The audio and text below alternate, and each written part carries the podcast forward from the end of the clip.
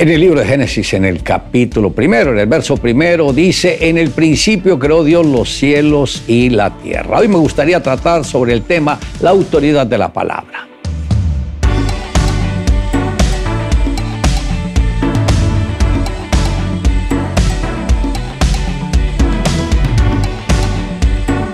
Como podemos ver, antes de que Dios creara todo el universo, no existía absolutamente nada. Pero el mismo Señor lo primero que hizo fue crear. Por eso dice en el principio creó Dios los cielos y la tierra. Y esta palabra creó significa algo ya culminado. El mismo Dios en su infinita misericordia creó la tierra para que el hombre habitase en ella. Y ahí con este texto es que se empieza a originar todo lo que enseña la palabra de Dios. Ahora, el mismo Señor lo que quiere es que nosotros a través de la palabra tengamos fe. Y como lo dijo el escritor, a los hebreos. Por la fe entendemos haber sido constituido el universo por la palabra de Dios, de modo que lo que se ve fue hecho de lo que no se veía. Esto está en el capítulo 11, en el verso 3 de Hebreos.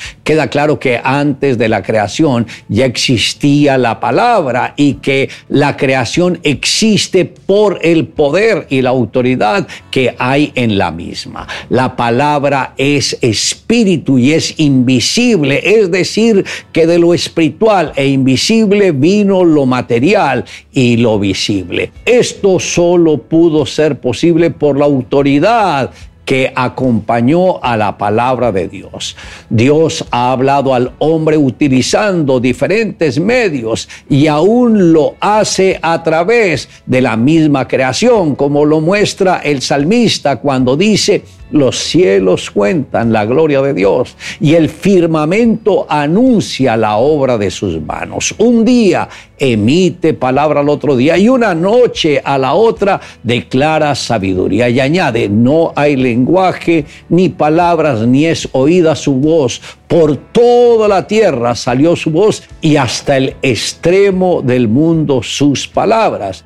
Esto está en el Salmo 19, desde el verso 1 en adelante. El Señor ha estado predicándonos desde el principio del mundo sin emitir un solo sonido. La creación nos habla de un Dios vivo, perfecto, exacto, generoso y eterno.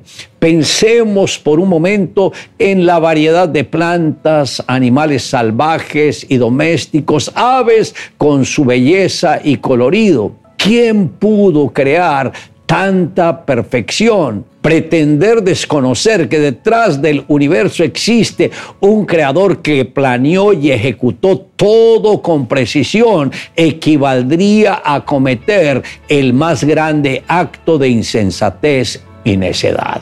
En el Evangelio de Juan, en el capítulo primero, en el verso primero, el apóstol dijo, en el principio era el verbo y el verbo era con Dios y el verbo era Dios. Juan presentó a Jesús como el verbo. En el griego original es logos. En el principio era el logos. Y la palabra logos para los griegos tenía varios significados. Sabiduría, inteligencia y expresión. Como podemos ver, todo lo que existe no es fruto del azar.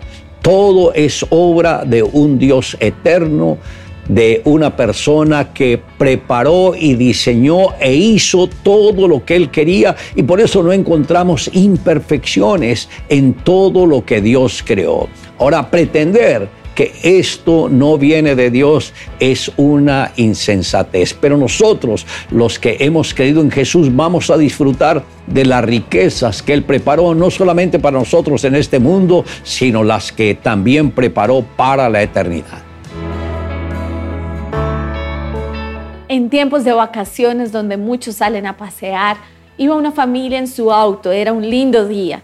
Todos iban dialogando felices de poder compartir pero por un descuido no se dieron cuenta que la niña más pequeña de tres años se quitó el cinturón de seguridad y nadie se percató de ello. Al girar en una esquina, la puerta del lado donde iba la pequeña se abrió completamente y como no tenía puesto el cinturón de seguridad, la niña salió expulsada del carro. mientras éste se movía en una gran velocidad.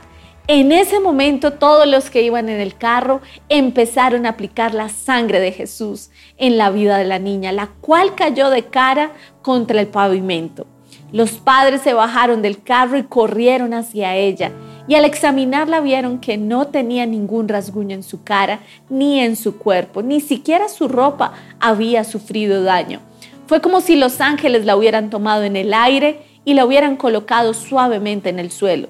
Sabemos que hay protección en la sangre de Jesús. Ningún mal habrá de sobrevenir, ninguna calamidad llegará a tu hogar, porque Él ordenará que sus ángeles te cuiden en todos los caminos. Con sus propias manos te levantarán para que no tropieces con piedra alguna. Salmo 91, 10 al 12. Le invito a que me acompañe en la siguiente oración. Amado Dios, gracias porque hoy podemos comprender más y más tu palabra, que en el principio creó Dios los cielos y la tierra.